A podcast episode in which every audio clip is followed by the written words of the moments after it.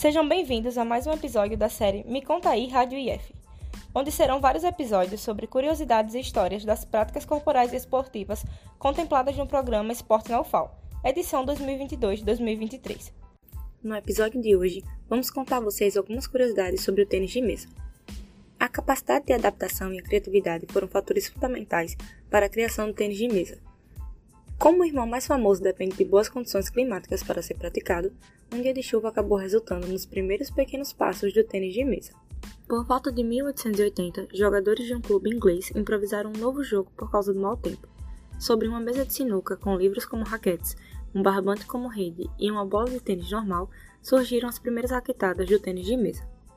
Encarado como uma brincadeira no começo, o desenvolvimento da modalidade começou com regras bem similares às do tênis de quadra. O grande passo dado pelo esporte veio em 1890, com a introdução da bola de celuloide, perfeita para a prática do esporte. A partir dali, o tênis de mesa começou a dar passos mais largos com uma modernização. Em 1900, o esporte chegou à China, introduzido por ocidentais, um marco importantíssimo, já que atualmente a China é a grande potência da modalidade. Ainda assim, foi na Europa que surgiu a Federação Internacional de Tênis de Mesa, a ITTF em inglês. Em 1926, a federação instituiu regras mais claras e realizou já naquele ano o primeiro Mundial. Nas décadas seguintes, a competição foi dominada pelos europeus, mas a história mudaria. Com a evolução da tecnologia, as raquetes ganharam uma cobertura de esponja, que alteram de maneira fundamental a parte técnica da modalidade. Com o avanço, veio também um crescimento avassalador dos orientais no esporte. A superioridade é tamanha que a romena Angélica Roseano Alderstein, campeã em 1955, foi a última não asiática a vencer o Campeonato Mundial Feminino no individual. O reconhecimento do Comitê Olímpico Internacional veio em 1977, quatro anos mais tarde. O tênis de mesa foi aceito no programa das Olimpíadas. A estreia ocorreu em 1988, em Seul, das 12 medalhas distribuídas naquela edição, nove ficaram com atletas asiáticos. A China dominou a disputa entre as mulheres, levando ouro, prata e bronze.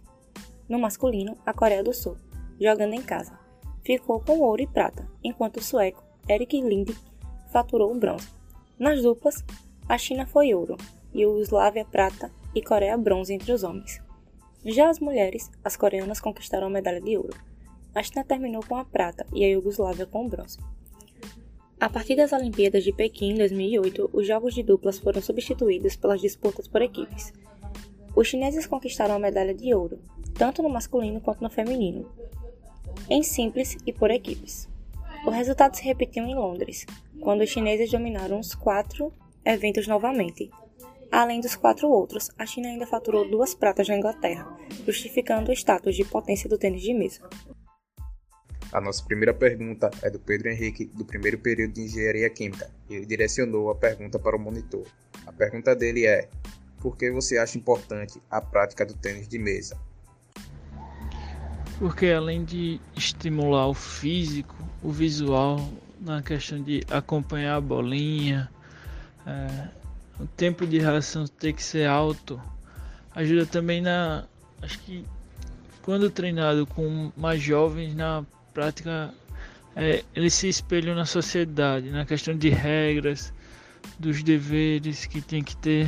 Por isso que eu acho muito importante a prática do tênis de mesa nas escolas. O Eduardo Sales, do segundo período de zootecnia, perguntou: Como incentivar os jovens a praticar esse tipo de esporte que não é tão comum? A questão do incentivo tem que ser a mesma do incentivo que se dá para a prática do futebol. Sei que é difícil comparar, mas tem que ter. É aquilo. É começar a apresentar o esporte desde cedo para ele gostar e querer continuar no esporte.